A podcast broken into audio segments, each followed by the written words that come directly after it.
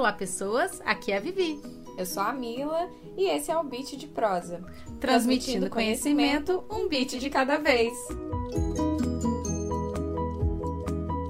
Olá, pessoas! Hoje a gente vai entrevistar a Poliana, cientista de dados da Hotmart.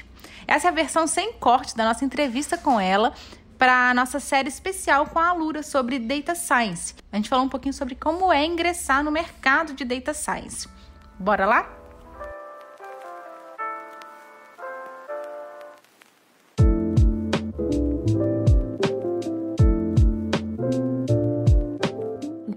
Como sempre, para a gente não perder o costume, Poliana, pode falar um pouco quem é você e o que você faz. Ei, gente, tudo bom? Meu nome é Poliana, é, eu sou cientista de dados na Hotmart, já tem um ano e alguns meses. E eu trabalho nesse mundo aí de dados desde 2015. É, na fila do pão eu também sou a pessoa que gosta de assistir um Netflix, como todos nós, réis mortais. e é isso. Então, você está trabalhando na Hotmart exatamente com o quê? Hoje eu sou cientista de dados lá. É, até um pouco mais de um ano atrás, eu trabalhava como analista de business intelligence lá na Hotmart também. Mas hoje, cientista de dados. E para réis mortais como a gente, o que é um analista de business intelligence? Vamos lá. O analista de BI, é, ele é o cara que olha para os dados, olha para os dados históricos e tenta descobrir padrões, descobrir correlações e gerar insights ali do que, que aconteceu e entregar isso na mão dos analistas de negócio para que eles tomem decisões baseadas nesses dados. Uhum. O cientista de dados, ele é um cara que ele está olhando um pouco para frente. Então, ele está procurando por como prever alguma coisa que vai acontecer e ajudar a empresa a tomar uma decisão antecipada antes que aquilo aconteça. É, como identificar é, alguns padrões e alguns dados que podem ajudar também a empresa nessa previsibilidade do que, do que vai, pode rolar ali no futuro. É o cara que cria modelos de previsão, de classificação, talvez a gente vai falar um pouquinho sobre É. isso. É, e é isso, é um cara que tá ali um pouco no meio da estatística e da computação ao mesmo tempo e fica ali indo para cada, um cada um desses lados. E você formou em quê, assim? Eu formei em ciência da computação. Formei na UFOP, Universidade Federal de Ouro Preto. Acho que no final da graduação, quando eu comecei a fazer iniciação científica, eu fui já fui começando ali a puxar um pouco para a parte de dados, porque eu trabalhei com análise de sentimentos. Ah, legal. Então, é, eu posso falar do meu orientador? Ou alguma coisa nesse sentido? Mas você vai falar mal dele?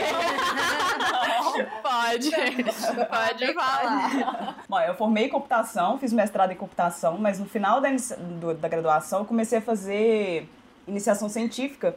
E aí comecei a ir um, pro- um pouco para esse lado de, de dados com análise de sentimentos, em dados da web. Eu trabalhei com o Fabrício Benevenuto, que hoje Ah, que tá na bacana. UFMG, ele tá trabalhando aí com fake news, tá, tá bem legal os trabalhos dele. É, e aí foi aí que eu comecei a descobrir um pouco essa área. Na verdade, eu estava formando e já estava meio que entrando em desespero, porque eu não gostava de nada do que eu tinha visto na computação. e aí descobri um pouco dessa parte de análise de sentimentos, mineração de dados, falei, nossa, tá aí, vamos, vamos seguir. Aí fui para iniciação, fiquei um ano e meio nessa iniciação, formei e fui para o mestrado. Aí fui junto com o meu orientador para o mestrado também e mantive um pouco dessa linha de mineração de dados na web. E aí foi quando eu descobri essa parte de processamento de dados como um todo, processamento e análise de dados. Legal. Então você começou meio que indo pra carreira acadêmica, aí você deu uma Isso. desvirtuada e foi pro mercado. Isso. Deu uma desvirtuada, você viu? A igreja da ciência. É, igreja da ciência aqui. Mas como é que foi assim? Como é que você se encontrou no mercado de trabalho? Porque, assim, pelo menos a gente sabe que é bem difícil você seguir uma carreira acadêmica e depois ir pro mercado de Sim. trabalho ou vice-versa, né? Porque são dois mundos bem É, distintos eu às gostava vezes. muito da, da iniciação científica no mestrado por conta da parte da pesquisa. Eu gostava muito de você ter um desafio ali poder trabalhar nele é, cientificamente é, por um tempo ali. Só que eu não curtia muito a parte da licenciatura, de ter que dar aula. Eu gosto de dar aula, assim, mas não como um, um- Uma carreira. uma carreira. Então foi quando no final do mestrado eu decidi não ir continuar para o doutorado e fazer carreira acadêmica e me procurei dentro do mercado. E aí foi quando eu descobri que no mercado essa área de mineração de dados chamava BI ali, uhum. na época, isso em 2015 mais ou menos. Ainda no Brasil não tinha muito conceito, pelo menos aqui em Belo Horizonte, de data science, era mais o BI. E eu falei, ah, então vamos seguir nisso daí, que eu acho que é isso aí que vai ficar mais próximo do que eu fazia na, na pesquisa.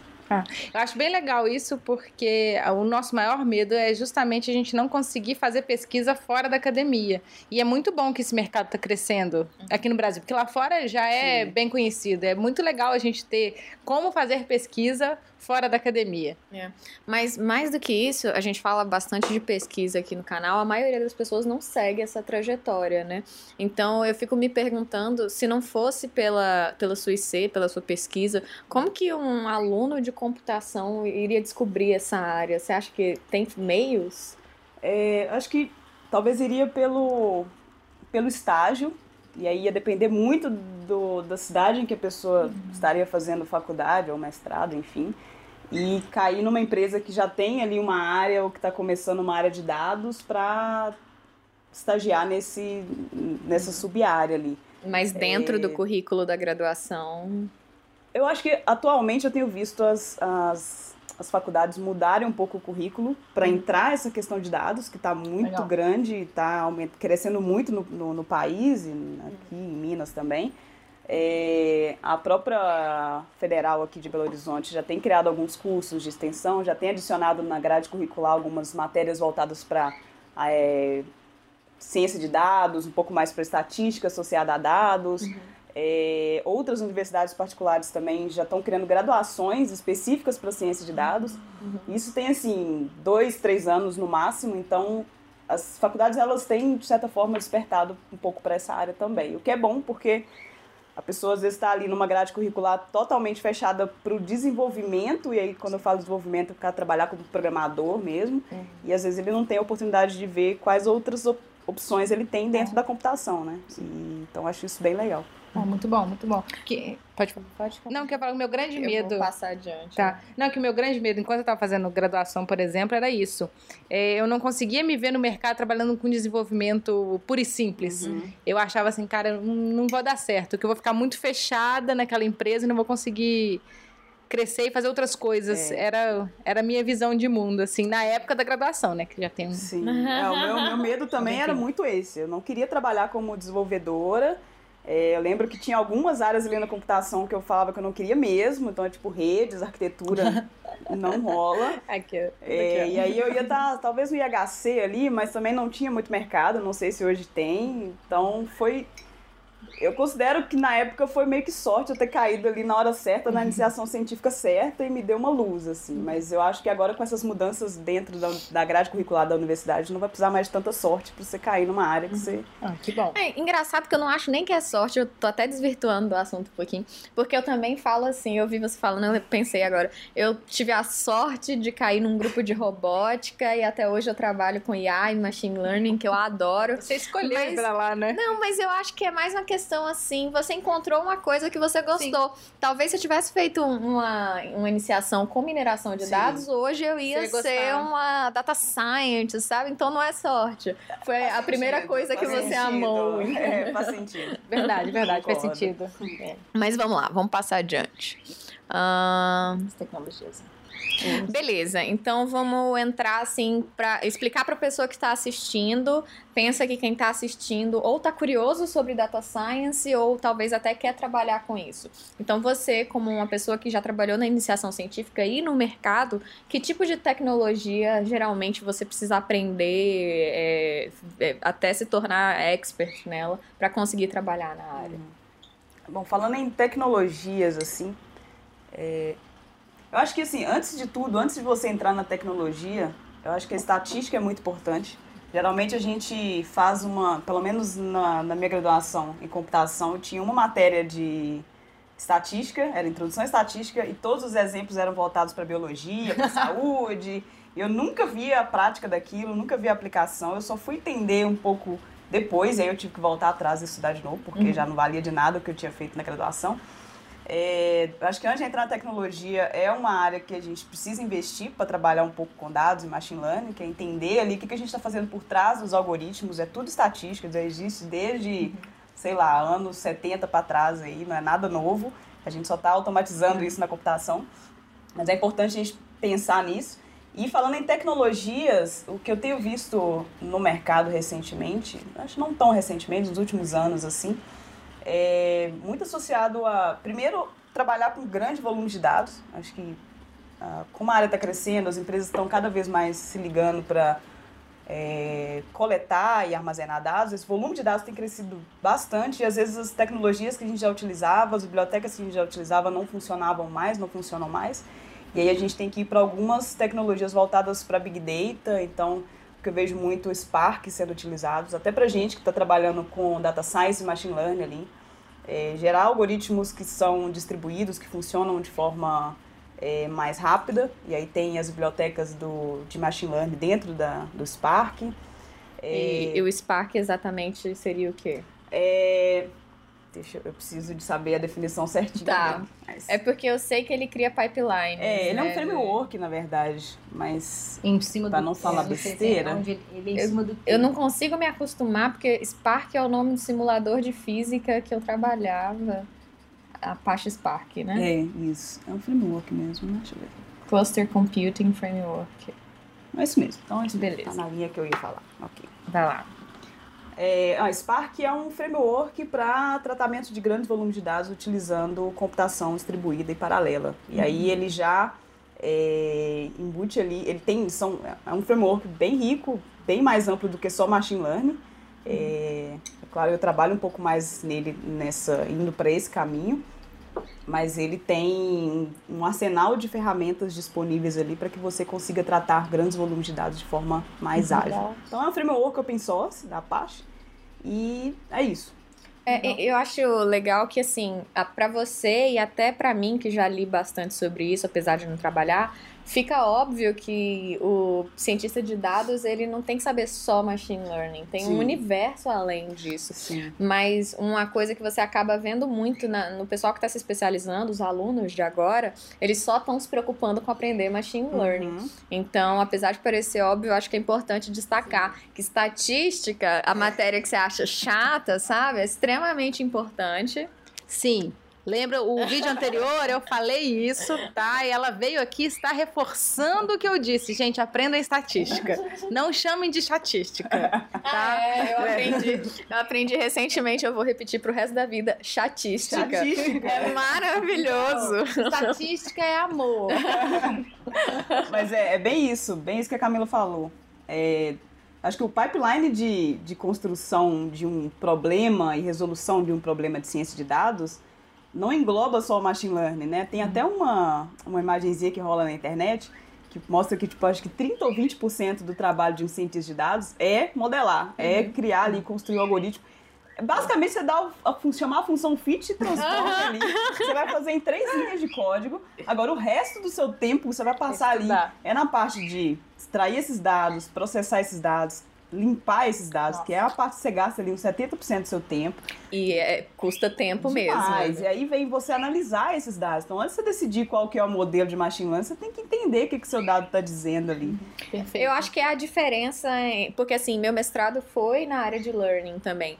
Então, assim, da minha perspectiva, claro que não é igual para todo mundo, mas eu peguei um problema muito bem definido e meu foco tava como que eu posso construir um modelo uhum. inovador para tratar esse mesmo problema Sim. que já está bem definido. No, é diferente do cientista de dados, Sim. que ele vai usar um modelo assim da, da do zoológico que já existe, mas ele precisa saber qual o melhor modelo para aquele problema Isso. específico. E assim, às vezes não vai ser modelo.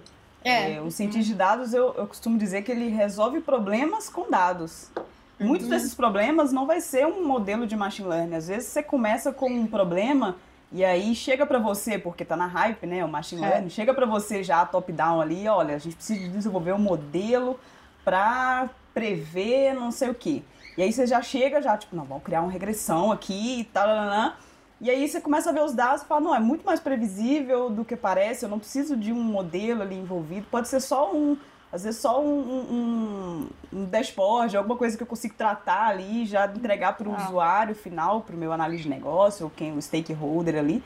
E muitas vezes não vai ser um modelo de machine learning. A gente tende a ir para o machine learning porque é legal, porque a gente gosta, Sim. porque tá, tá na moda ali, é tendência, mas nem tudo vai ser resolvido com machine learning. Legal. É, você, é, você que veio já nessa carreira mineração de dados e tudo, você chegou a ser percebeu esse crescimento no mercado só quando você foi para o mercado?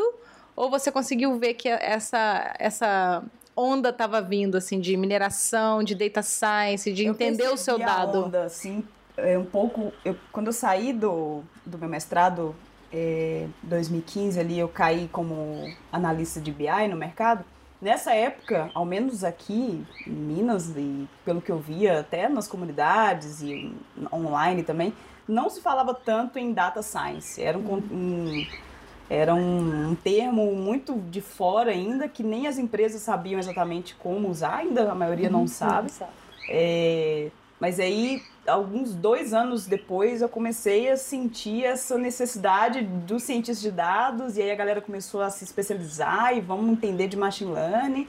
E eu acho que é, o que eu acho legal é que muito disso veio do mundo acadêmico assim. As universidades já estavam fazendo machine learning há, há muitos muito tempo, anos é. muitos anos. Agora que a coisa caiu no, na boca da, do mercado sabe? Mas Sim. isso já estava lá na, na universidade na pesquisa há muito mais tempo. Então, pois é, é isso que eu penso, porque quando a gente foi criando esses roteiros, eu fiquei pensando que parte foi absorvido da academia e que parte é do mercado. É porque junção, se você né? pega tecnologias como o Spark, eu, eu não, nunca vi assim uma pesquisa que use o Spark. Uhum. Então foi uma tecnologia que eu acho que nasceu mais para o mercado Sim. do que para a academia. Uhum. Então é, eles absorvem a ideia, mas criam uma infinidade de ferramentas, né, para auxiliar com é, isso. Porque assim, a, a, acho que muito vem desses projetos P&Ds que rolam dentro da universidade, né, os projetos de pesquisa junto com uma empresa. E é uma empresa muito grande que sabe que tem muita gente ali na academia que tem muito conhecimento já específico, eles não vão conseguir alguém no mercado para fazer isso. Uhum.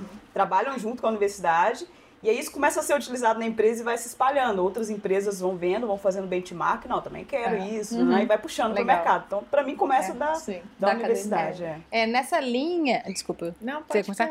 Nessa linha, você tem notado assim, que as empresas estão tentando já pegar as pessoas que já tá sabendo, tipo, vai lá na universidade e pesca alguém, uhum. ou ele está também interessado em melhorar o seu funcionário? Aquela pessoa que já está lá, já sabe um pouquinho e vai investir uhum. nele para ele fazer uma qualificação. Eu acho que no começo era muito assim de eu preciso de alguém já, já pronto, que já sabe tudo, uma senioridade maior, porque eu preciso resolver um problema aqui, uhum. que é um, enfim, é um machine learning que eu vou ter que aplicar e tal mas o mercado brasileiro ainda está se qualificando para isso, então uhum. não existem tantos profissionais seniors dentro do mercado. O que as empresas estão fazendo é qualificar as pessoas. Então, se você uhum. pega a Itaú, por exemplo, eles têm um programa de, de educação é, voltado para cientistas de dados, é um programa de formação de ciência de dados, não lembro exatamente qual é o nome do, do programa, assim, uhum. mas eles pegam essas pessoas que já têm ali talvez um básico na área de dados e fazem como se fosse um processo de trainee com elas já contratadas para que elas comecem a se ah. formar um cientista de dados.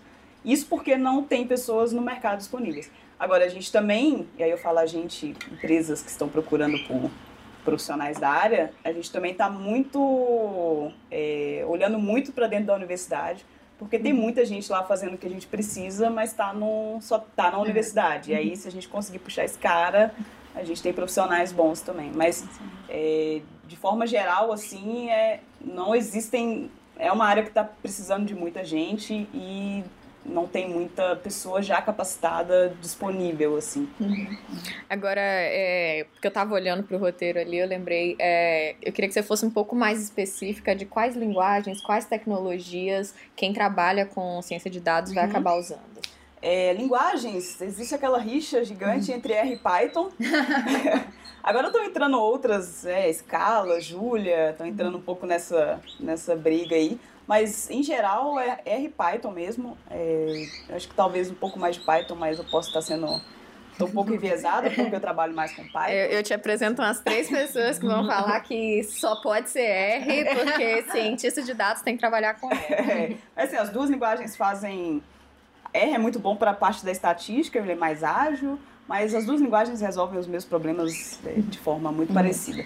É, falando um pouco mais de tecnologia, então, voltando, além do Spark, a gente tem muita gente começando a trabalhar com TensorFlow, PyTorch, ah. É, voltando mais agora para a parte de deep learning, redes neurais.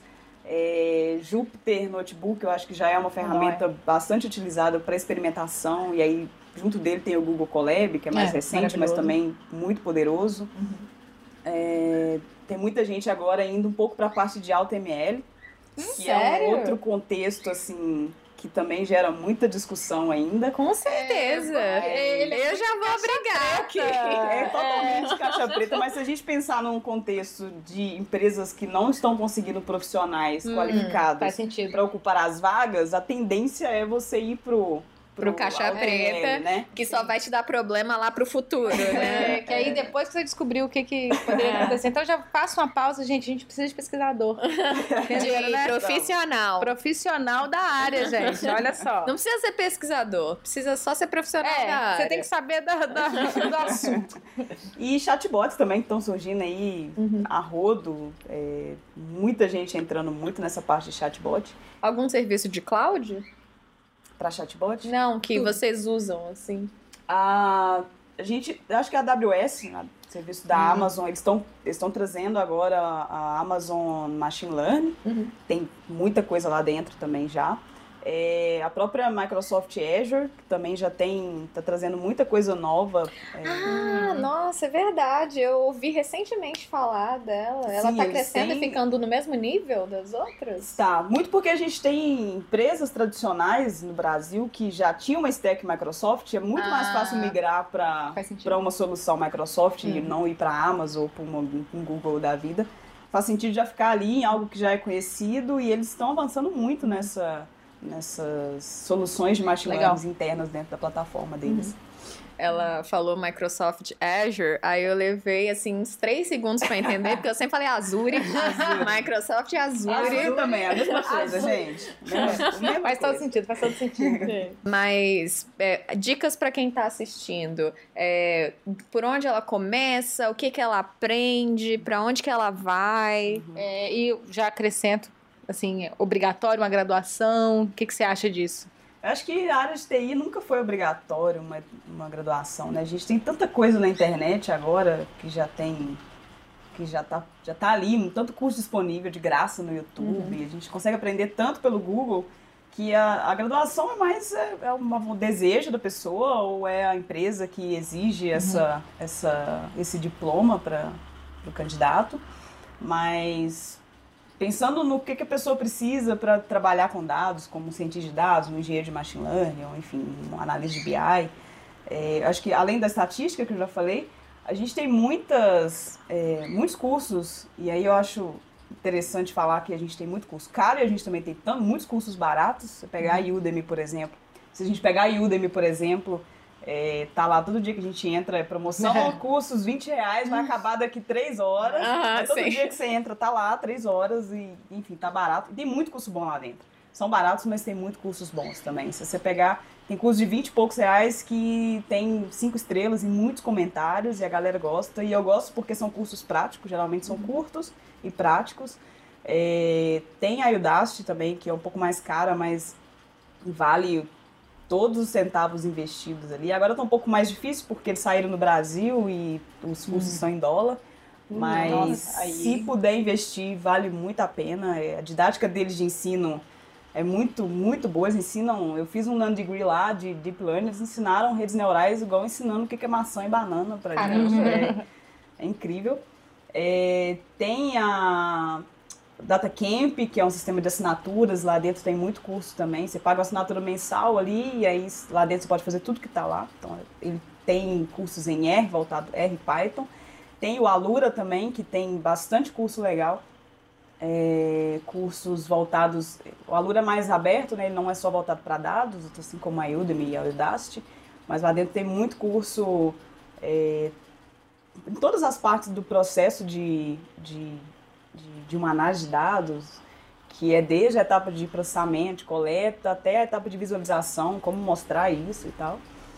E acho que é isso. E você acha que é porque assim, eu não sei como que é o processo seletivo. Então, Uhum. é, eles vão avaliar pelo processo seletivo se aquela pessoa teve um bom desempenho ou vai rolar um peso para um currículo mais tradicional de alguma forma. É, aí eu acho que vai depender da empresa, assim. Tem, as empresas mais tradicionais estão, ainda visam muito o diploma, o cara precisa ter o curso ali, o certificado e tal. As empresas mais modernas, você pega startups, elas já elas já estão um pouco mais abertas para pessoas que fazem, mas não necessariamente têm um curso para provar que, que Sim. sabe, mas as pessoas fazem.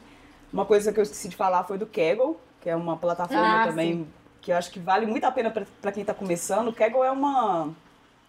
Vou falar bem resumidamente aqui, é uma plataforma para competições de dados. E aí rola as empresas, empresas gigantes e empresas pequenas, lançam desafios lá. E aí alguns são pagos, estou pagando valores absurdos para grupos de pessoas que ganham o desafio, mas também tem os desafios que não são pagos, são legais de para testar mesmo os seus conhecimentos e aprender ali junto com a galera. Todo mundo coloca os Jupyter notebooks deles ali, os kernels, e você vai olhando e vendo como que a pessoa fez, você vai tentando também, Legal. vendo como que seu modelo está performando com as melhorias que você vai fazendo.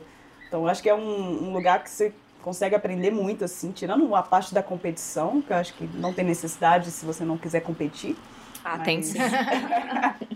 Eu acho ele uma plataforma ótima para aprendizado mesmo. É, mas o- os processos seletivos, pelo que você conhece, eles envolvem uma prova de programação para que a pessoa possa é, brilhar por conta própria sem precisar do currículo para falar? Sim, geralmente não é uma prova de programação, né? Geralmente as empresas passam um teste, um teste voltado para dados. É um problema que vai ser resolvido com dados. Olha, aqui está o meu conjunto de dados. Legal. Eu quero que você resolva esse problema. Como que um analista de negócio poderia tomar uma decisão baseada nos seus dados? O que, que você identifica de padrão aqui? Existe alguma correlação? Você consegue identificar é, alguns insights aqui dentro desse problema? E aí você apresenta isso no final do teste, geralmente a empresa manda, você, você apresenta depois, e dali você já consegue ver se a pessoa tem a capacidade de, de passar por todo o pipeline de, de resolução de um problema com dados, né? Uma coisa legal também, eu acho que a área de dados, ela sempre foi muito multidisciplinar. Então, e agora eu tenho visto muito, muitas pessoas que não são de computação, não são de sistemas, não são de engenharia da computação, vindo para a área de data science, para a área de BI, é, muito porque a gente não precisa de uma formação de desenvolvimento para trabalhar, trabalhar com dados. A gente precisa de pessoas analíticas que conseguem entender ali coisas dentro dos dados, processar e entregar para o usuário final. Então tem muita gente que vem da economia, tem gente vindo da psicologia, muito porque tem esses modelos Ah, agora que identificam padrões de comportamento e tal. Muita coisa de rede social. Muita também. coisa de rede social, então é muito amplo, assim, não tem uma stack definida, um caminho assim certinho a ser seguido. É, a gente tem o exemplo do André Souza, né? O André, ele foi se formando em, em coisas mais da mente, assim, neurociência, essas coisas assim. E hoje ele trabalha com empresas de tecnologia em tomada de É, decisão. é, é então super rola legal. muito essa interdisciplinaridade mesmo. E é importante, porque você torna o seu profissional mais. É, a sua equipe mais diversificada, você certeza. consegue ter soluções melhores também, né? Exatamente.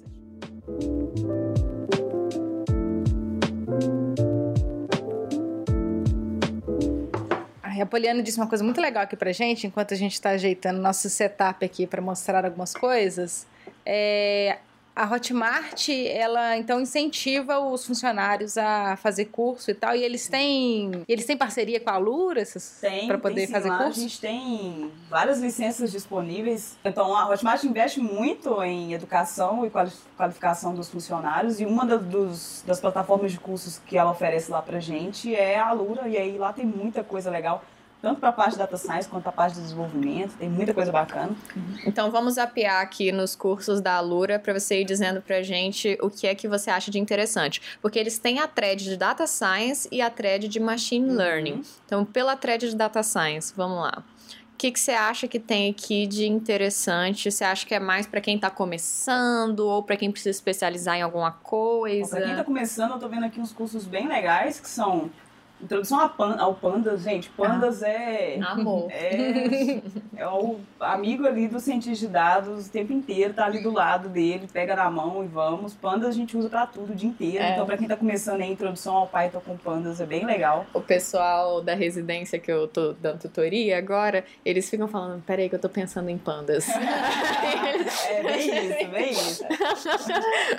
Ó, de séries temporais, lá na Hotmart a gente tem para você. A gente trabalha muito com modelos de forecast para tentar prever ah. o futuro da empresa em faturamento. Então, é, e a gente usa muito é, time series, né? O, o séries temporais. Uhum. Então, é bem legal também. Coleta de dados. É, coleta, extração. É, para quem ainda está mais no início, é, SQL, eles têm também bastante cursos de SQL. A gente... SQL é importante? Pra caramba, porque se a gente for pensar uma empresa que tem. Os bancos estão sempre armazenados em bancos de dados, né? E a gente, a gente precisa, como um cientista de dados, como alguém que trabalha com dados, ter a capacidade de extrair essa informação sem depender de outras áreas técnicas uhum. da empresa, de outras uhum. áreas de desenvolvimento. Então, para a gente ganhar independência e agilidade, a gente precisa de conseguir extrair essas informações ah, direto do banco. Tem vários de R também, tá, gente? A gente ficou enaltecendo pandas aqui, mas tem R. E dos cursos de machine learning. É, você pode até comentar se você acha que é mais importante a parte de aprender R e manipulação de dados, hum, a parte de pandas. machine learning. Tá. É assim, como eles, eles têm aqui uma.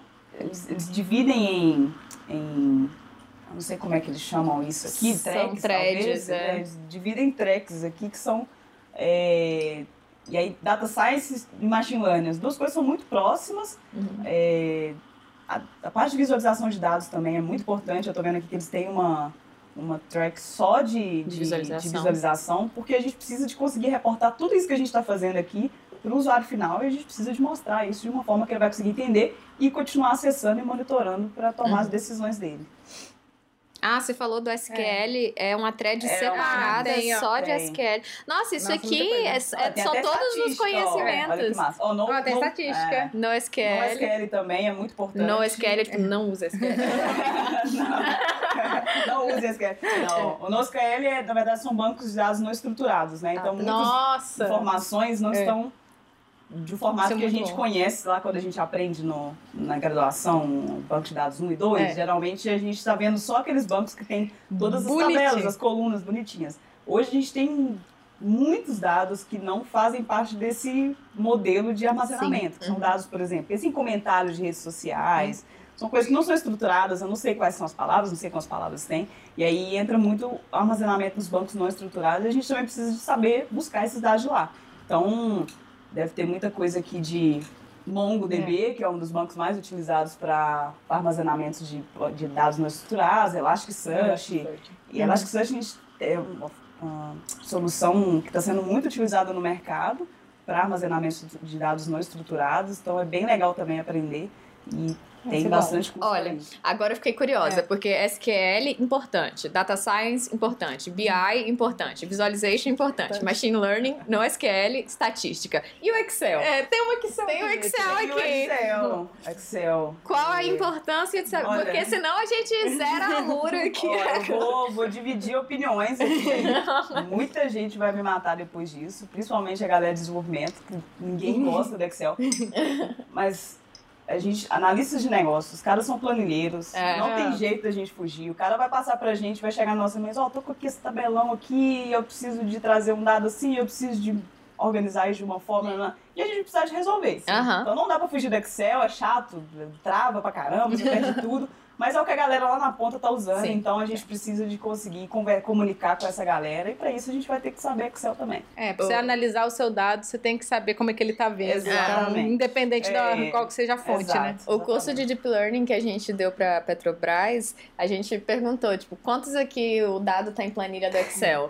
Todo mundo levantou a mão. E aí eu fiquei, caramba, vou ter que aprender alguma coisa que extraia dado do Excel. É, mas assim, é, pensando no mercado, como ainda ainda no Brasil tem muitas empresas agora despertando para dados, tem muitas áreas dentro das empresas que ainda não armazenam dados em lugar nenhum. Uhum. Não tem, não está no banco de dados, não está em lugar nenhum, mas ainda assim você tem que ajudar, você, tem, você pode Sim. ajudar a galera. E isso às vezes está em planilha de Excel. Ah, estou salvando aqui todos os meus registros, tem cinco anos que eu estou salvando tudo em planilha de Excel.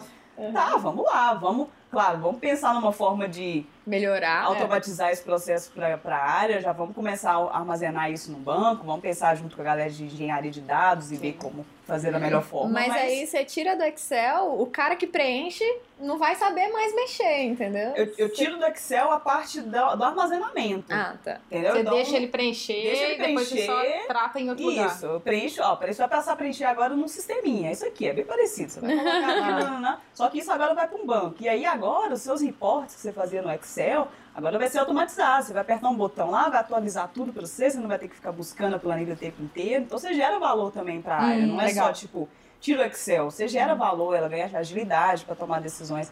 Coisas que antes elas faziam em um dia inteiro para extrair todos os planilhas, puxar todos os dados e avaliar, analisar tudo. Agora ela vai fazer em alguns minutos e vai gastar mais tempo na análise. Uhum. Ah, legal. Dá agilidade para a área. Legal, legal.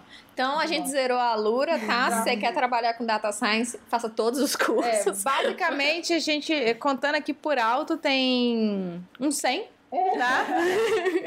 então, assim, você pode começar a partir de agora, acaba esse vídeo, dá like, compartilha e começa a fazer um curso na Lura. Tem muito curso, é muito legal, mas assim, não precisa desesperar, gente. É, a gente tá no. Essa área de dados é uma área que surge coisa nova todos os dias. Uhum. Obviamente a gente teria que ter três vídeos para conseguir fazer esse vídeo que tá saindo. Pega as coisas que são básicas que todo mundo precisa de saber mesmo, que é o Pandas, é o Python, é o R, é o SQL, né, a visualização e vai seguindo ali alguns caminhos que você acha mais interessante. É, e claro que vai depender de onde você vai acabar trabalhando, né? Porque cada empresa vai ter especificidades Exato, no exatamente. pipeline. Então não adianta você aprender tudo, porque você vai ter que especializar em é, alguma é. coisa depois. Então eu acho que a gente fechou com maestria aqui. Eu quero agradecer Perfeito. a Poliana Muito pela obrigada presença você, dela. Gente. E pelo, pelo jabá da Hotmart é. também, porque agora até eu quero saber como é que são essas vagas, tá? É, fica a dica, a gente tá, tem vaga de cientista de dados lá na Hotmart, temos, tá? Temos Só... vagas de cientista de dados, temos vagas de analista de dados também. E temos vagas de estágio, então tem pra Tem todo desenvolvimento, analista. Tem desenvolvimento também, para quem ainda tá lá na stack de desenvolvimento, tem vaga para desenvolvedor. Front-end também? Vamos lá. Front-end, back-end, full stack... Full stack não existe. Nem, nem existe. Full stack não existe. A gente já chegou a essa conclusão. Tem muita coisa, tem muita vaga aberta. É, quem quiser, acessa lá o site da Hotmart, barra jobs, alguma coisa nesse sentido, coloca lá no Google, vai ver que tem uma lista imensa de vagas abertas. Bacana. Então é bem legal. Quem quiser também me procurar, se tiver com medo de candidatar, porque eu sei que também rola muito isso. Como te encontra? Pode me procurar no LinkedIn, Poliana OG, Poliana com dois L's, Y e dois N's. é, mas aí manda uma mensagem lá e a gente conversa e é isso aí. Se quiser também outras dicas, eu estou aberta. Não sei se eu vou saber responder todas, mas o que eu souber. E ela é super acessível no LinkedIn, porque foi por lá que eu encontrei ela. então é isso, muito obrigada. Eu espero que vocês tenham aproveitado essas dicas. Até semana que vem. Falou!